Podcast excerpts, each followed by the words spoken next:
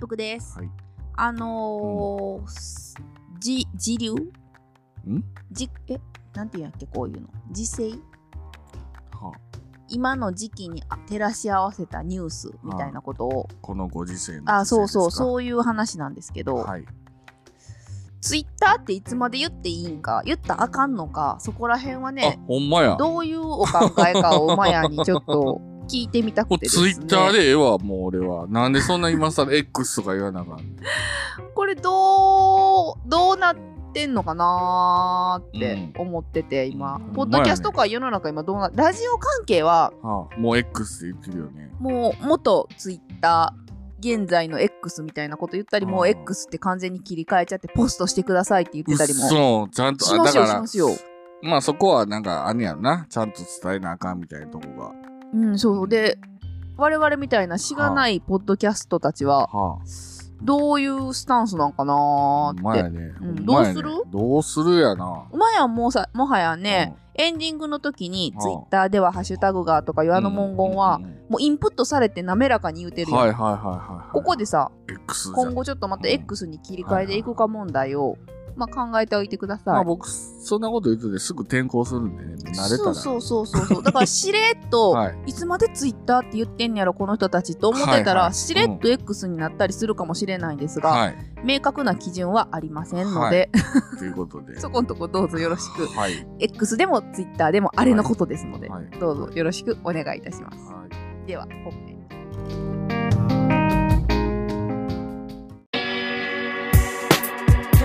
マージャックインレーベルグッズショップマッシュルームオリジナル T シャツなどのグッズを展開中。Mahshroom.net マッシュルーム。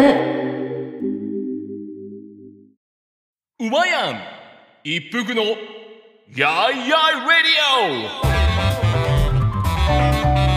この番組は関西人うまやんと一服の夫婦が好きなこと日々感じたことなどに何でもやいやい言っていくポッドキャスト番組です。あくまでも2人の独断と偏見で述べている部分もありますのでそこはご容赦ください。それではそろそろ始めましょうタイム。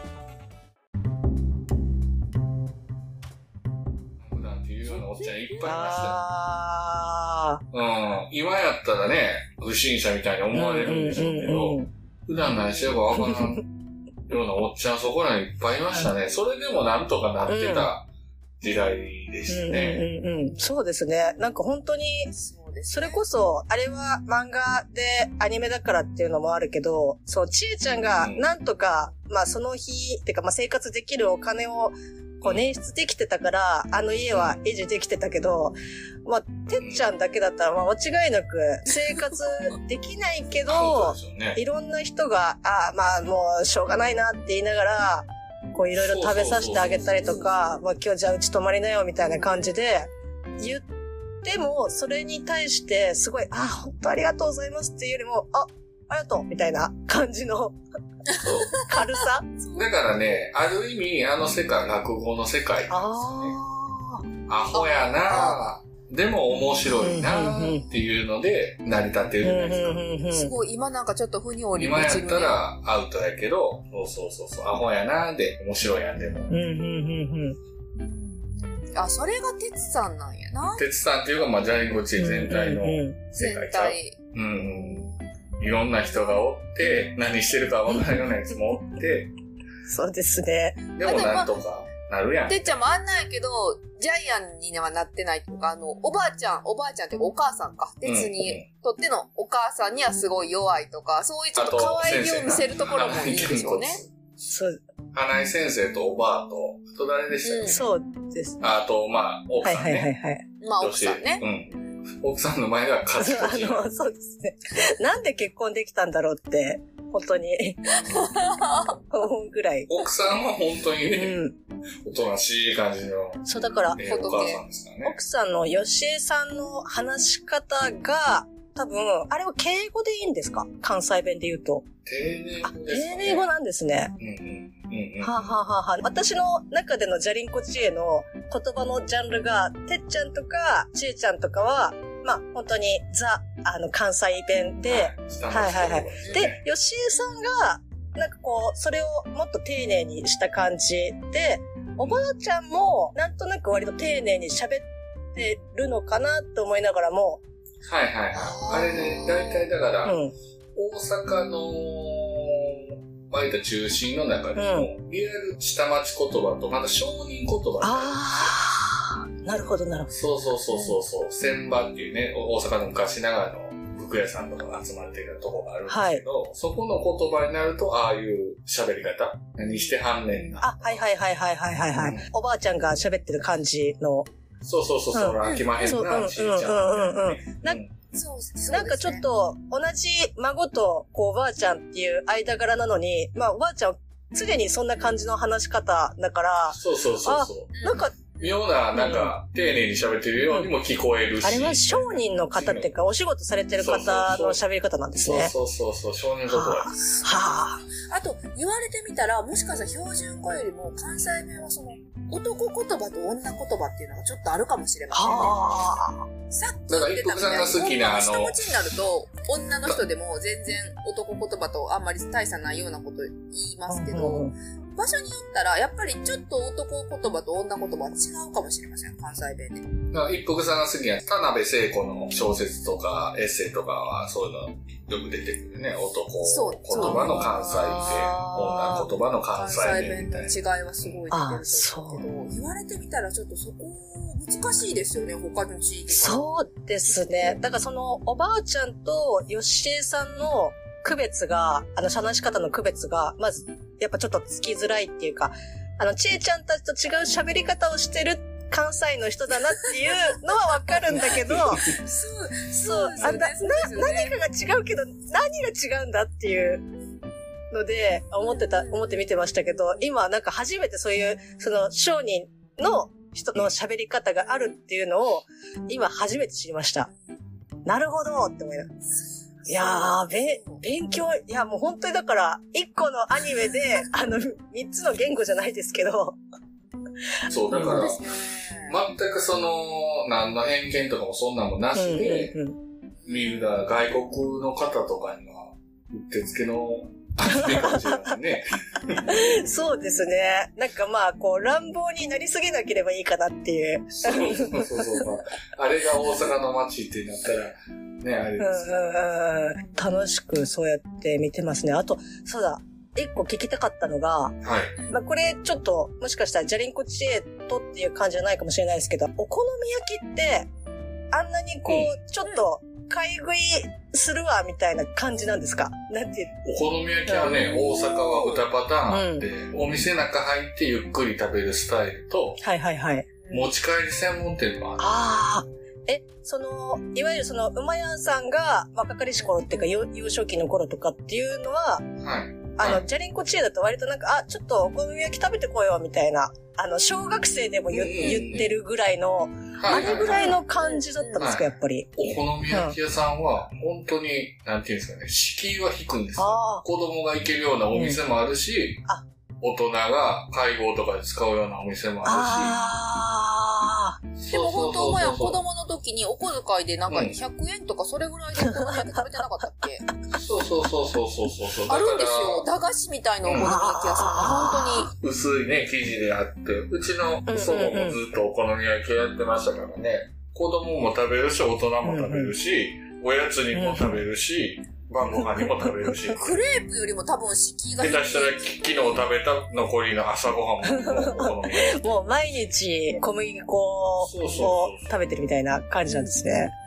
うんうんだから、子供が食べるお好み焼きののイメージは東京でいうもんじゃ焼き屋さん。あ今の月島のとこにあるああいうもんじゃ焼き屋さんではなくて、昔昭和にあった駄菓子屋さん、こち亀とかに出てくる駄菓子屋さんの中で食べるもんじゃ焼ああ、そうなんですね感。覚ですかね。うんいや、なんかかなり、本当に気軽に食べれるっていう感じで、作中かなり。子供だけで行きましたよ。そうそうそう。お好み焼き屋のおっちゃんも、なんか、あ、ちょっと食べてくみたいな感じで、え、そんな簡単にっていう感じで。そうですよねんなんかやっぱこっちとかだとレ、ストランじゃないそうそう、こっちだとお店に行って、まあ安、はいまあ場所にもよりますけど、まあ800円とか、それぐらいで、まあ焼いてみたいな感じだったりとかするんで、まあ当然その当時はもうちょっともっと安いとは思いますけど、にしてもみたいな感じで、はいはいはい。前、大阪住んでた時、あれですよね、一風さん好きなお好み焼き屋さんはテイクアウト専門ですけど、うんうん1枚にキャベツ半分ぐらい使ったお好み焼き屋が1枚300円でしょうね。そうですね。めちゃめちゃ通いました、ね。おばちゃんね。安すぎですね。また、私がいた頃にはもうなくなってたけど、馬屋の子供の頃にさ、商店街の中かな、あの、よく行ってたお好み焼き屋さん、なんていう名前だったっけななんかそこもすっごい安くて、あだ名が、卵のせとかがあったんやったっけ？なんかメニューもすごい魅力的だっうたんや。ーん。出てこない。うーん。まあそんな。なんかでもそういう話を、ねそう、ぜひ、その、ああ、豚松。豚松。中学生のたまりはね。そうそうそう、中学生のたまり場なんですよ、あお好み焼き屋が。全くイメージが湧かないですね。でしょ？でしょ？そこそこそこ。あのね、お好み焼きもあるんですよ。はいはいはい。お好み焼きミックスが180円やったかな。ほらでお金ない時は100円で、お好み焼き豚玉ってあるじゃないですか。あの豚だけ焼いてくれるんですよ。あの、要は、生地なし？生地なし。豚肉だけ焼いてソースかけてくれる。えー、でも、それも、鉄板で普通に焼いてってことですよね。そうそうそうそう。いやもう普通にそれだけでも美味しいと思いますけど、それがまかり通るというか、そうそうそう。絶対崩れそうなお店なんでしょ？きっと綺麗なテナントとかじゃックみたいなでしょね。うんうん。いやー、うんうん。そのお店はね、今でこそあれですけど、おばちゃんの前だけ吸うんやったらおばちゃんの前だけで吸いやっていう謎のおばちゃんですよ、あ、タバコですか？タバあコ。絶対アウトですけど、ここなら。そこならええみたいなね、謎のルールがありましたけどね、外で吸めたらここで吸えみたいー。な。なんかでもそういうのありますよだからあるね。種、ジャリンコ中の世界ね。なんかまあ、やっぱちゃんと、まあみんなそうですけど、あの、こう、ケツ持ってくれるっていうか、あの、持絶対持ってくれないですよ。作れないのってくれないか。いざとなったら、私注意したけどなとか言う。ああ。まあそこでいろいろ学習するんでしょうね。そうそうそうそうそう。小学生、中学生がそこ食べてる横でサラリーマンを昼食べていやうん。テーブル4つぐらいのちっちゃいー。店でしたけどね。すごいないや、そんな話聞きたいなと思って、うんあの、ジャリンコチェ見てたら、本当立ち位置からしたら、あれが本当なのか？と思うことって。だから、いかにお好み焼きも、その、お腹いっぱいになるためには、卵を増やしてもらうとか、卵をダブルダブルでとか、あ、はいはい、安く。混ぜ込むときに卵を2つ入れて、や焼いて、仕上げるときにも卵をああ。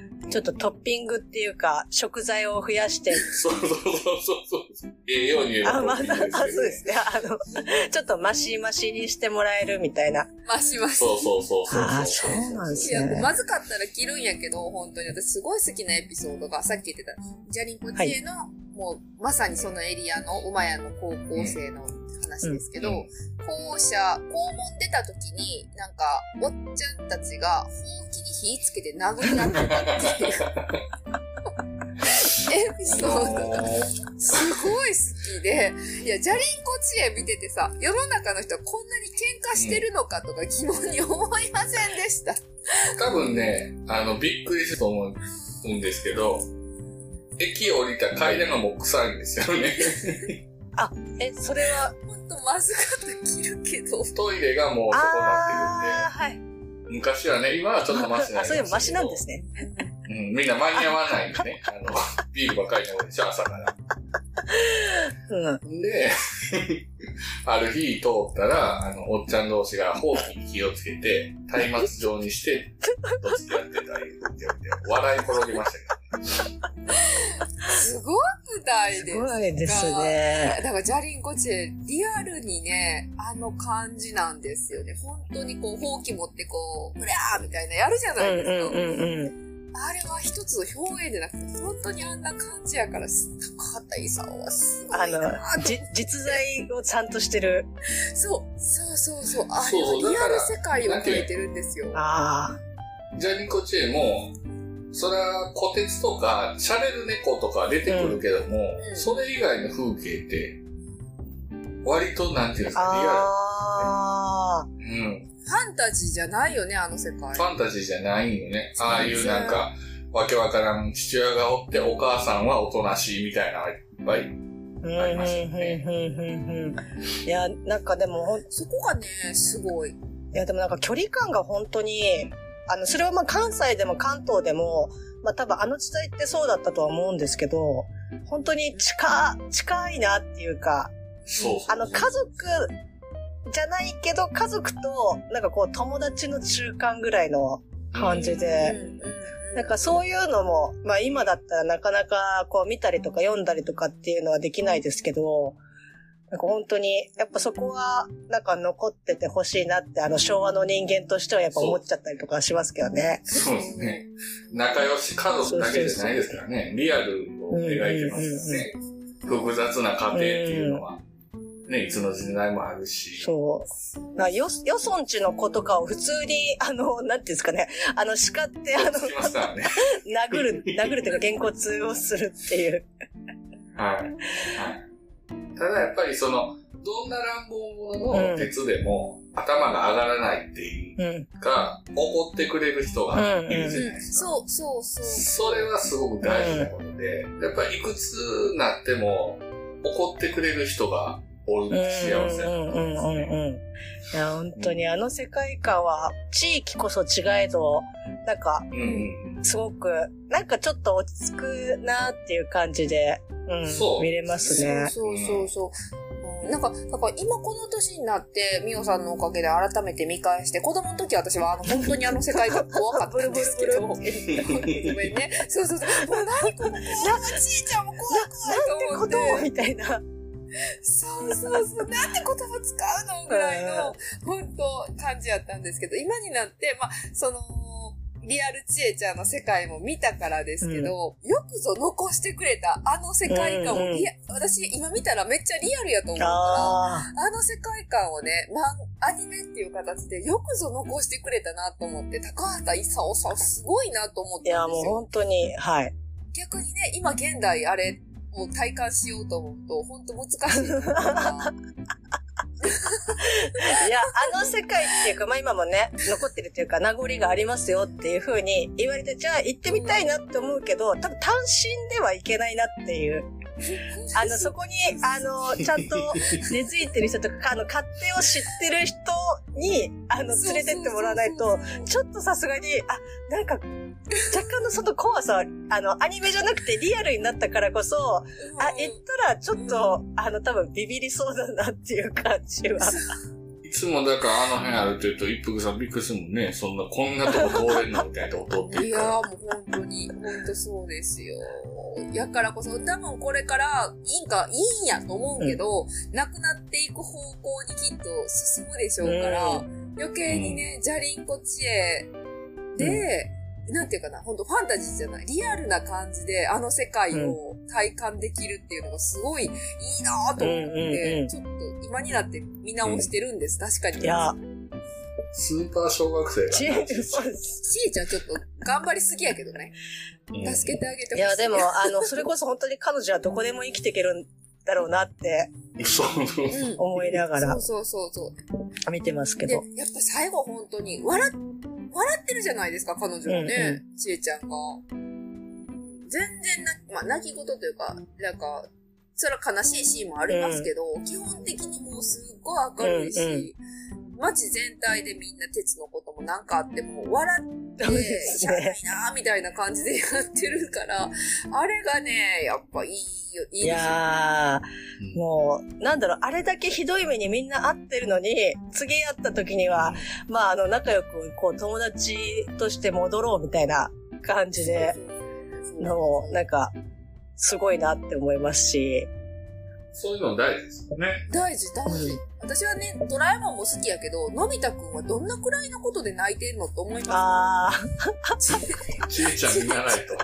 いや、どっちも好きやで。どっちもで、ドラえもんもめちゃめちゃ好きやねんけど、やっぱ世界観が違うんやけど、ジャリンコ知恵のあの、こんだけやられても、なんていうか、笑って終わるっていう世界観は好きやな、面白いなって、今になって思いますね。大事やなってすごく思うけど。確かにそうですね。今ちょっと全然話違いますけど、あの、やっぱり、あの、はい、ドラえもんのイントネーションやっぱ西と東で違うんですね。あ、ちょっと言ってみて。え、ドラえもん？まやドラえもん。あ、違いますね。ドラえもん。あ、ちょっとね、やっぱ違いますね。今一瞬なんか、一服さんが言った時に、あって、ごめんなさい、全然あの、話だ。一服さんね、あの、関西人の中でイントネーション違うのありますよ。私のね、私のドラえもんは、なんか関西弁の中でもちょっと違うみたい。焼き鳥って言って。え、や、焼き鳥？焼き鳥？焼き鳥？あ焼き鳥。違う。焼き鳥かな？焼き鳥っていうかな？え、みおさんどうですか焼き鳥。焼き鳥。焼き鳥、え、前山さんと一緒です。え、一緒じゃんいや、あの、や、やの、あの、揚げが、違いますね、最初が。違った？焼き鳥だとなんか、揚げ鳥と同じ、あの、イントネーションですね。うん。お前は？焼き鳥。あ、もう。聞き比べると、あの、なんか面白いなって。ごめんなさい。あの、なんか今一瞬、あ、やっぱドラえもんって違うんだって思いながら。違いますね。聞いてましたけど。ちなみに一服調べでは、はい、あの、和歌山県と高知県のドラえもんは一緒です。あ、大阪は違う。あ、なるほど。すいません。豆、豆でした。ありがとうございます。勉強になります。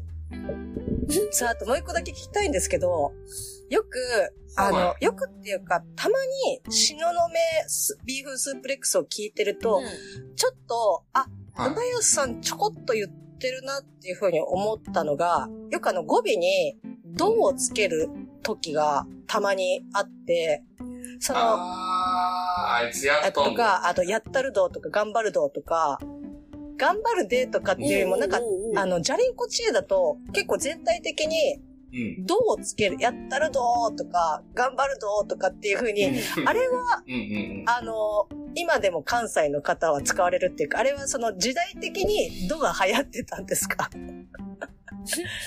時代的にって言うと、あの当時来てた人は使いますね。ああ、そうなんですね。か大阪、特に大阪弁は動が多いですね。はあ、そ厚かましいのさらに最上級はド厚かましい。はいはいはいはいはい。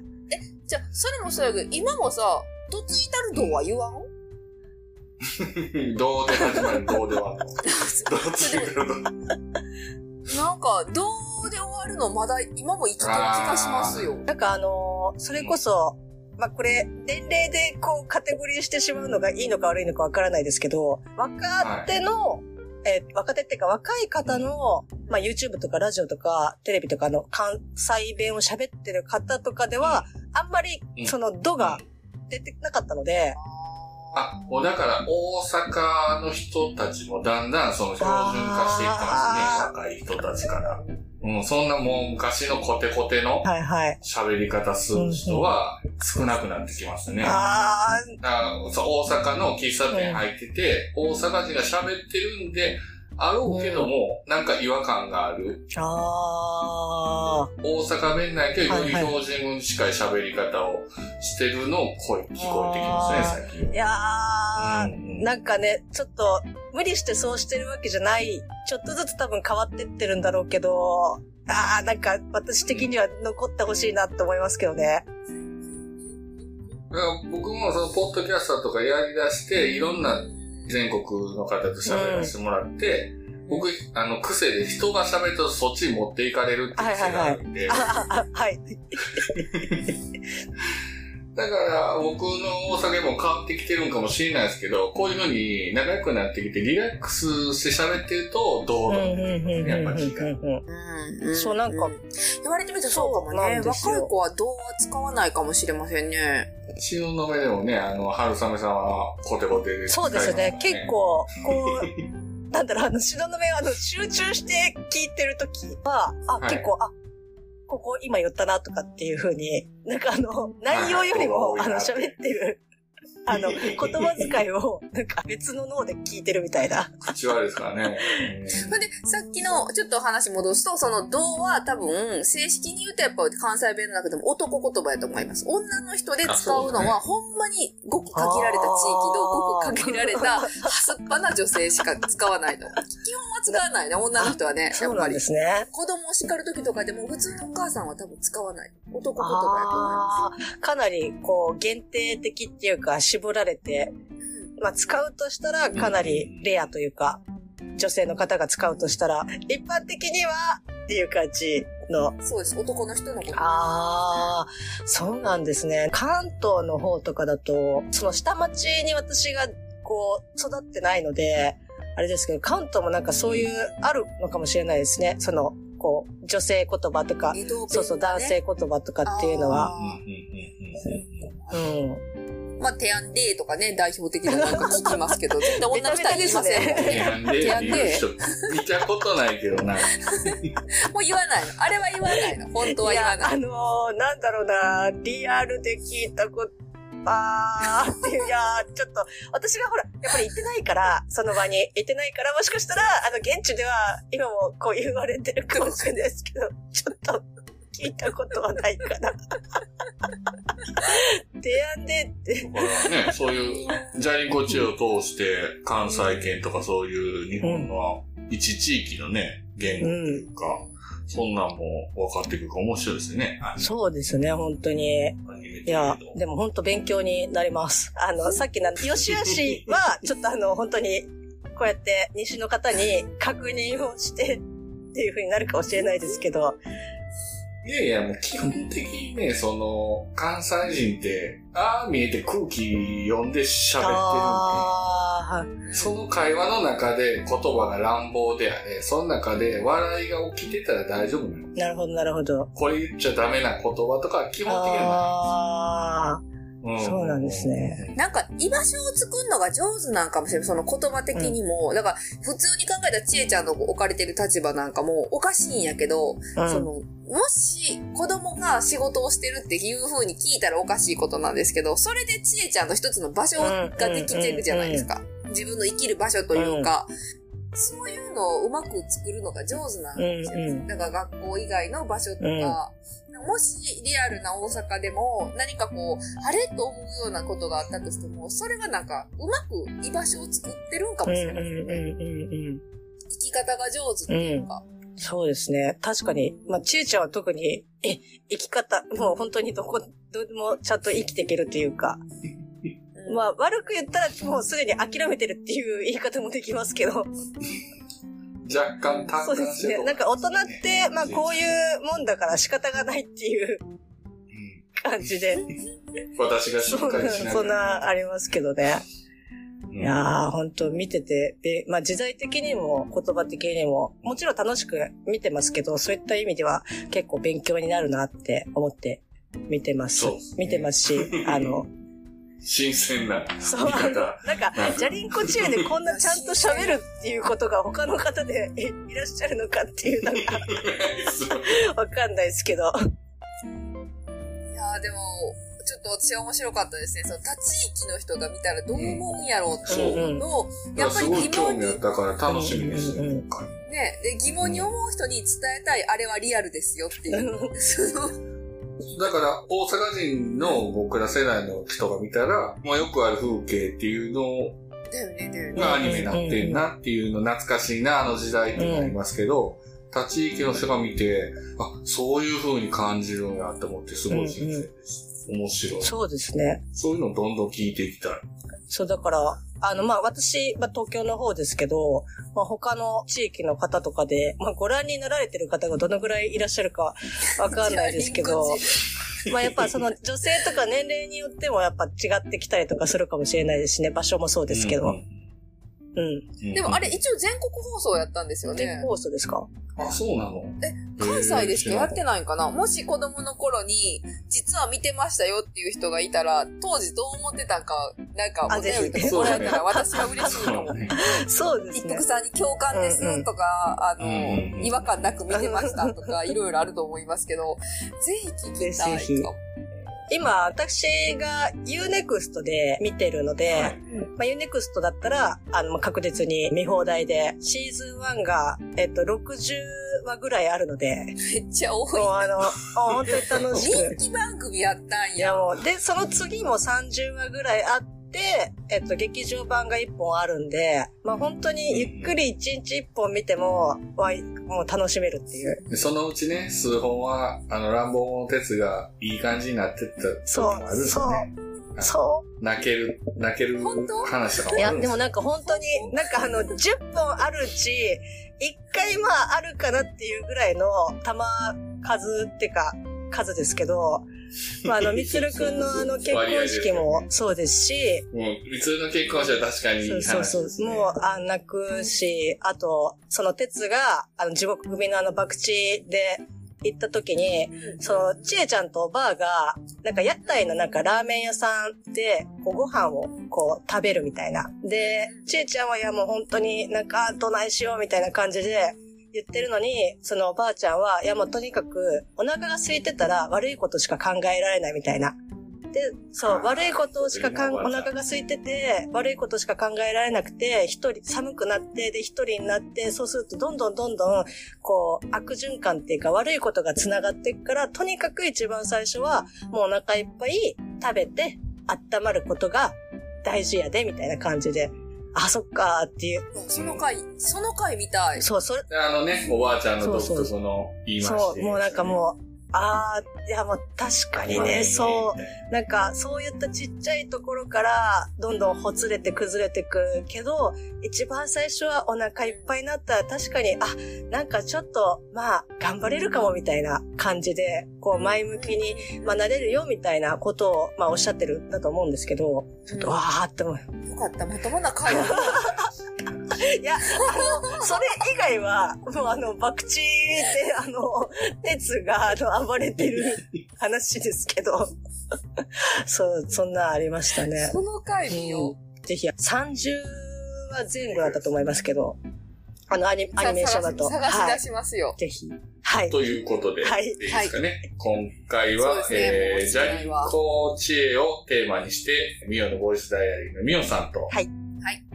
はい。ジャリンコ知恵のアニメと同時にその関西弁ですかね。はい、関西の、この当時のリアル関西についてお話しさせていただきました。はい、さん、今回もありがとうございました。はい、本当ありがとうございました。またよろしくお願いします。また、また違うテーマで、はい、パンとアニメときましたから、またね、他の。ぜひよろしくお願いします。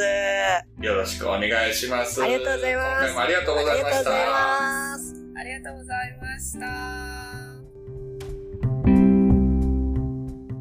令和のこの時代に突如天下を統一せし者が現れた。なあなあ天下統一って知ってる？え織田信長？ちゃうちゃう。ああ豊臣秀吉。ちゃうちゃう。ああわかった。徳川家康。ちゃうわ。桃の天下統一や天下統一の塔は桃って書いて天下統一。知らんか？それはもう甘くて美味しい桃でもう桜で顔つけてからねもう食べてますけど食べとんかい甘くて美味しいさくらんぼ桃りんごはシシド果樹園の天下統一天下統一で検索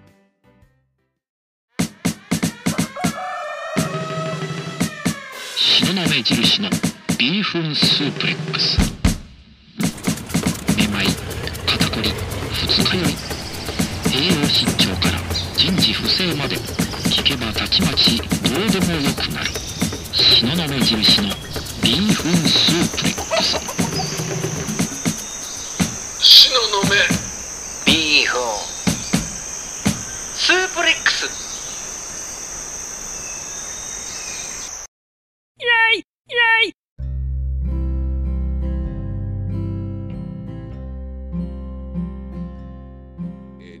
わたってお送りしました、みおさんとのジャニコチェ会でしたけども。まさかね、うん。